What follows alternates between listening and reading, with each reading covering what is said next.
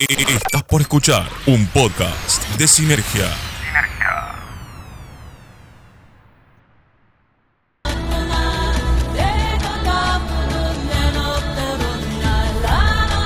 Bienvenidos y bienvenidas una vez más a Cineteca. Hoy tengo el placer y el lujo de tener a una amiga que compartimos podcast. Bienvenida, Vane o Wonder Vane a Cineteca. Aplausos. ¿Cómo va? Muy bien, ¿vos? Todo bien. Acá venimos a hablar un poquito para variar. Hablamos en empujado, hablamos acá. Ya no- la gente no nos soporta casi. La verdad que sí. Pero hoy vamos a hablar de una de las mejores películas de Ridley Scott. Que. ¿Cómo se llama, Vane? Gladiador, por favor, qué nombre tan poderoso. Gladiador. Y suena la música. Vamos a hablar de Gladiador del año 2000, que está Russell Crowe haciendo de Maximus y Joaquín Phoenix haciendo de un villano que te dan a escupir en la cara, Mal. llamado Cómodo, y Connie Nielsen haciendo de Lucila. Amo esta película. Yo, la vi y me dijo, Vane, quiero hablar de esta. Bueno, la vi, pero yo vi la versión extendida, mucho más sangrienta y mucho más. Pero hoy vamos a hablar de la versión que todos vimos, así que tranqui. Vane, ¿cuándo fue la primera vez que la viste? Hace mucho, mucho, mucho tiempo. Sé que había ido al cine, si mal no recuerdo. Había ido a ver Constantine y la pasaron en los avances, Gladiador. Entonces, sí, por eso digo, si mal no recuerdo en el tema de, la, de los años. Quizá me estoy confundiendo, pero sé que vi los avances en una película y me reconquistó, obviamente. Además, Russell Crowe, que papito, por favor. Y la vi después, en esa época, ya hace lejos y mucho tiempo atrás, la habían alquilado mis amigas en VHS, y igual éramos una banda y fue la única que le di bola a la película. Y nada, la, creo que terminó la película y la volví a ver después de vuelta porque me había encantado. Es una película de, de esas que si la engancho la tengo que ver, siempre, me encanta. Sí, es. Sería. Es una. Como te dije antes, es una película que. Sería. En estos tiempos no sería. Por el riesgo que es. Ejemplo, la última de Ridley Scott, The Last Duel, es un regreso a, a, a esto, a Gladiador. Claro. Porque tiene, tiene las. hay una escena. Bueno, pero no, no voy a hablar con spoiler, pero hay una escena, solamente te voy a decir. Matt Damon y un cuchillo, nada más. Ok, está bien, está bien. Pero, mm, ¿cuál fue la escena que más te impactó de esta película? Porque tiene muchas. Tiene muchas, la verdad que sí. eh, qué sé yo, a mí me gusta tan de principio a fin, pero me gusta mucho, hay dos escenas en particular que me gusta mucho. Me gusta mucho cuando él lucha por primera vez en el Coliseo y que cómodo como que se emperra, que lo quiere conocer y le pide que se saque el casco y él no quiere saber nada y hasta que lo llama esclavo y bueno, ahí se saca el, se saca el casco y hace todo ese monólogo de quién es, que es Máximo Décimo Merido, bla, bla, bla, y lo ves la cara cómodo como diciendo, pero vos estás muerto. Esa parte, ese cruce entre actores me parece genial y después también otro cruce entre ellos, evidentemente son una de las cosas más fuertes de la película, es cuando él de vuelta como que no lo quiere escuchar a Cómodo y Cómodo le dice, me dijeron que a tu hijo ll- lloró como una niña cuando lo clavaron y me dijeron que tu mujer, esa parte así, y él entre esa cosa, entre esa entereza y decirle que, te va a que lo va a matar, pero no en ese momento, para mí es como ah, piel de gallina, me, me encanta, me encanta ese diálogo entre ellos, bien, bien héroe, bien marcado el héroe y el villano. Lo que tiene esta película que mm, literal, creo que todos sufren, ¿no? Sí, obvio. en su mayor o menor medida, pero hay una escena que es la muerte de la familia de, de Maximus, que yo, yo dije, ah, mirá, viene el ejército, y después digo, ay, no, se murieron. Y encima hay una escena también que creo que está- el nenito y, y el ejército se lo lleva por adelante. Y como Horrible. que, ah, y, y son los primeros 10 minutos de la película encima. Claro. Y es Y- como que, En también el contraste con él, que él está yendo al salvar a la familia, que le quedaba como no sé cuántos días de cabalgata, y que él como que siente que está pasando eso, siente que la familia lo necesita. Eh, también algo que está muy bueno en esta peli es el tema de la música, son en esos momentos certeros que la música levanta de una manera y en esa parte donde él siente, como uno como espectador ve la imagen de todos esos caballos que lo pasan al nene, eh, y después el contraste cuando él llega, ese contraste de la imagen de su casa al principio, como cuando llega está todo prendido fuego eh, y los encuentra a ellos muertos, colgados. Ay, no, no, no, no. Son esos momentos que decís, durísimo. Es, es palo de la bolsa esta película. Vamos a decirlo en criollo, mejor dicho. Porque mm, del minuto uno a Máximo le pasan de la A a la Z todas. Tal cual. Exactamente, de ser el que conquistó la conquistó a ser un, esclavo, un olvidado, un que no tenía ni nombre, que lo bautiza en español. Eh, sí, es como decís vos, y en media hora de película. Y después lo, las dos horas que falta, es como que me voy a tomar un calmante porque en cualquier momento me sube la presión. Agarrate, Catalina, madre.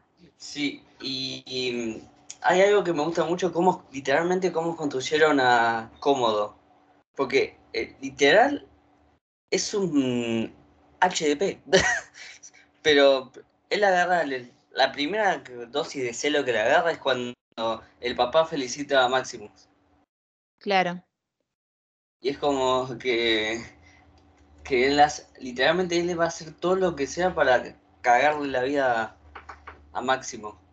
No, solamente eh, eh, cagarlo, sino ya el hecho de que llega a la batalla cuando ya la batalla terminó. O sea, supuestamente sos el hijo del rey, sos ahí del, del, César y ya que llegues tres días después, después de que pasó toda la lucha, la sangre, el chabón literalmente un cómodo y representa bien su nombre. Y esa cosa, esa escena que también es, uff, piel de gallina, cuando el padre le dice que no lo va a elegir de sucesor, eh, y lo que termina siendo era el padre, no, no, tremendo. Eh, vamos a hablar con spoiler, así que la tienen que ver. Eh, que literalmente lo mata, pero sería lo mata de una manera como muy lenta. Muy Shakespeare, ¿viste? Muy Shakespeare. Sí. Sí, sí, sí. Lo mata de una manera muy lenta y después le, creo que le da un beso en la boca, ¿no? Creo que sí, creo que sí. Es que le da un beso a la boca y eso es el, el beso a la muerte, más o menos. Y después, literalmente, se la lo, lo tiene entre ceja y ceja Máximo. El Máximo para mí es. Es de buen tipo, porque literalmente le hacen de toda y él sigue. Obvio. Es un general, es leal, o sea, es un soldado que va y cumple la misión pero él en realidad va a cumplir la misión, pero sin olvidar que tiene una familia. O sea, el chabón al principio dice, a, mi familia no la veo hace dos años, ta, ta, ta, y la mañana de hoy. Eh, como que la familia es lo que más... Por eso cómodo va por ese lado, ataca a la familia sabiendo todo lo que significaba para Máximo su familia. Sería literalmente el talón de Aquiles de cosas. Exactamente. Todo viene... Sería todo lo que pasa en la película Ah, yo lo siento como una fábula, no sé qué opinas vos. Eh, sí, es, a ver, es, en sí la historia es una historia de venganza, pero acá lo poderoso es el tema del arco narrativo de cada personaje. Te muestran, como decía digamos, recién, un, un, tipo medio cabulero que toca la tierra antes de las batallas, eh, que está preocupado por sus soldados, como que él dice, quiero, quiero saber que toda esta batalla no fue en vano, más allá de seguir expandiendo. Y Marco Aurelio como que piensa lo mismo, dice, hace cuántos años goberné y cuántos años solamente fueron de guerra, dice. Y en cambio Máximo a él no le interesa eso, le interesa volver a su casa, trabajar la tierra, criar a su hijo, pero cómodo es alguien hambriento de, de poder y se ciega cuando le dicen que él no, o sea, como que se le va todo al carajo cuando le dicen vos no vas a ser eh, el que me reemplace, ahí es como que saca lo peor y lleva toda su ira con Máximo, que es como el, que había elegido su padre, por eso hace lo que hace. Es un nenito caprichoso, es, como, no, no, te voy a dar este juguete, yo lo quiero, yo lo quiero, y va a hacer lo que sea para tener ese juguete. Exactamente. que el juguete va a ser el imperio, básicamente. Claro, y después esa idea en ese momento de tener un heredero de sangre pura, vamos a decir, eh, esa obsesión que tiene con la hermana. Eh, los Star, los Star eh, le pegan el palo a esta relación. Los Targaryen, olvídate. es como que, ah, ¿son hermanos? Quiero. Tal cual. Y fue. Y lo que tiene esta relación que primero. Primero, ¿cómo le dice? Yo te quiero. Pero después se nota que quiere otra cosa. Obvio. Y es como que, qué asco. Pero bueno, así era la época vieja. Tal cual. Pero para el espectador, viste, es como incómodo. Como que al principio decís, ¿eh? Y después decís, ah, no, alto perverso, es tu hermana, ¿viste? Como que en ese momento, em, si bien ya se han habido películas de esa época, en ese momento es como que te da cosita, decís, ¿qué, qué onda con tu hermana, chabón? Pará un poco. Y, como que, mm, esto va a terminar mal. Y bueno, por suerte, por, por suerte termina mal. Pero también hay una escena que, que está Máximo y la hermana que le dice, yo te voy a sacar lo que más lo que más querés, y es el hijo. Yo lo voy a cuidar, lo voy a cuidar siempre. Y literalmente el propio hijo admira más a Máximo que a Cómodo. Es que, la, a ver, el personaje, Máximo pierde todo, deja de ser un general, la verdad que el chabón lo único que desea es morirse. Es muy loco también al principio, cuando arranca la peli, que te muestran esa, esa especie de pastizal y esa puerta negra, como que al principio no entendés bien qué significa, y que es algo que se repite a lo largo de la película hasta que al final que entendés qué era. Eh, es muy loco como Máximo no quiere saber más nada. En un momento él mismo se quiere borrar como ese tatuaje de sus dioses que le dice el amigo, pero te van a maldecir y como que le chupa tres huevos. Eh, y se rehace, se hace el español y se hace, lo ves de vuelta a batallar, siendo un esclavo, siendo un gladiador, y cómo va ganando fama y fuerza su nombre. O sea, tal es así que vuelven al Coliseo, que era como llegar a la A, como recién decías vos, de la A pasó a la Z, bueno, de la Z volvió a subir, y el nene obviamente en esa época escuchar esa leyenda del español que cuando lo ve dice, decían que con tu mano podías destruir la cabeza de un gigante, era porque el el chabón se había hecho una leyenda. Y ah, una escena que literalmente dije, digas, esta escena me quiero hacer un cuadrito y ponerla en el escritorio. Eh, bueno, lo que dije al principio, cuando se saca el casco, cuando se saca el casco y lo mira cómodo, eh, me encanta.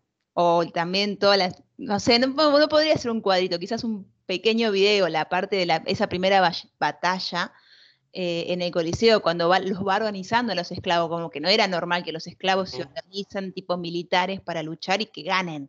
O sea, no era eso. La diversión era ver cómo se morían los esclavos, los gladiadores. Cuando los va organizando, cuando roba el caballo y va cabalgando, toda esa escena a mí me encanta. Me parece genial. Sí, es que Máximo, Máximo tiene, tiene, tiene alma de guerrero y también sabe lo que están pasando los otros. Sería así, le importa a los demás. No es como el cómodo que dice, eh, me, me, mátenlo, chao. Claro, no, no, es un general que se que cuida a su equipo, digamos. Porque, a ver, si su equipo no está, él no es nada, él no es general, no es nada. Entonces sabe que si los organiza y los cuida, van a cuidar de él. Y eso se muestra con el... Hay una frase que no me la acuerdo bien, pero es del chabón del chabón que le dice, te tienes que cuidar la espalda o, te van a apuñalar. Y después eso pasa en el final. Tal cual. Y es como que... Son un... Scott, te amo. es como que literal todo, todo cierra muy bien en esta película. Las peleas, que literalmente hay una pelea que, que Max eh, cómodo está viendo de arriba y hay un, creo que es un chabón gigante y creo que hace, eh, agarra, creo que agarra una espada, la hace ta ta ta, chavo. y, cómo lo quedan mirando como, mm, creo que lo subestimé. Sí, sí, capo. Claro, por eso, viste que como en un momento dice, no, no era que tenían que perder, viste, como que le llama la atención que ganen, y por eso le llama la atención el chabón que se subió a caballo y lo fue organizando, por eso dijo, lo quiero conocer, quiero saber quién es. Y cuando lo conoce está con el hijo de la hermana, que, que, como dije hace un rato, que le tiene más, le tiene más aprecio a, a Máximo que a, a, su, a su tío. Claro, tal cual. Y gracias a que estás en Nene, la- eh, eh, Máximo no, lo, no le clava esa flechita ahí que vio en el piso a cómodos. Por eso, es- digamos, por eso no hizo nada.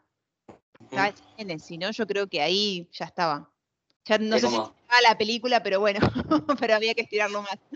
Es como el meme ese que, que apenas empieza la película pasa algo y dice fin. Claro, le pone la musiquita. Ah, ¿Y mm, hay alguna línea de diálogo que te quedó marcada de esta película?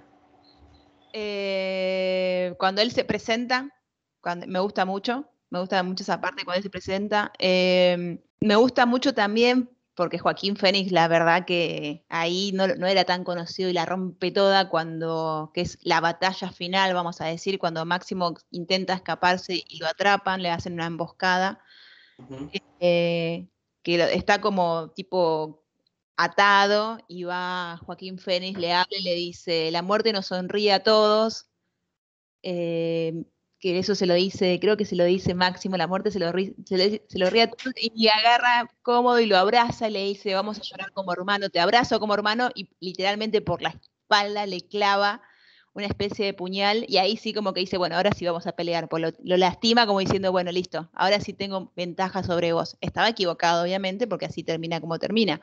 Pero toda esa escena, eh, o la escena cuando ellos van subiendo al coliseo, que van cayendo sus pétalos de rosa. Y él así sintiéndose un dios imponente, todo de blanco, ¿viste? Eh, es excelente, es excelente. La verdad que Ridley Scott, te amo. Ridley Scott lo que tiene es que filma muy bien, pero bueno, últimamente hizo cada, vamos a decirlo para que no quede ofensivo, cada garloncha hizo. Que ahora literalmente dijo, bueno, me voy a poner las pilas y voy a hacer dos películas por año. Y lo hizo, porque The Last Duel es buenísima y en- va a entrar en mi top del año seguro. Y ahora estoy y ahora estoy esperando mucho House of Gucci, que tiene Sí. un elenco que se la trae. Sí. Es una de las pelis que súper espero este año. Yo quiero, yo quiero ver al, al transformista de Jared Leto, porque, Dios mío. Lo quiero, lo quiero mucho, pero cuando actúe nada más. Después de otra forma. Pero a ver, vamos a ver. em, ¿Qué te iba a decir? Otra escena que te, que te voló la cabeza. Eh, bueno, a mí me gustan mucho las batallas. La, cuando, cuando en la segunda batalla le ponen los tigres, que lo ponen a pelear con esa especie de chabón enorme, y tiene un tigre que está como todo el tiempo ahí eh, pisándole los talones. Me gusta mucho también esa parte. Eh, mucha, me gustan mucho los diálogos con el amigo que se hace, con el que le, con el que le cuenta que él vive en tal lugar y tiene una mujer y dos, hijas. Eh, esa también, esa parte, la verdad que me gusta mucho. Me gusta mucho de principio a fin, pero si tuviera que decir así escenas, la, la batalla con los tigres también está, está muy buena. La batalla con los tigres es buenísima, porque los tigres. Los, los tigres no le hacen nada. Sería. Creo que la, la harían un poco nada más, pero después hace dos movimientos y chao. Claro, tal cual, es como para asustarlo. Es como. Chao. Está bueno la parte cuando él pelea por primera vez como gladiador, eh.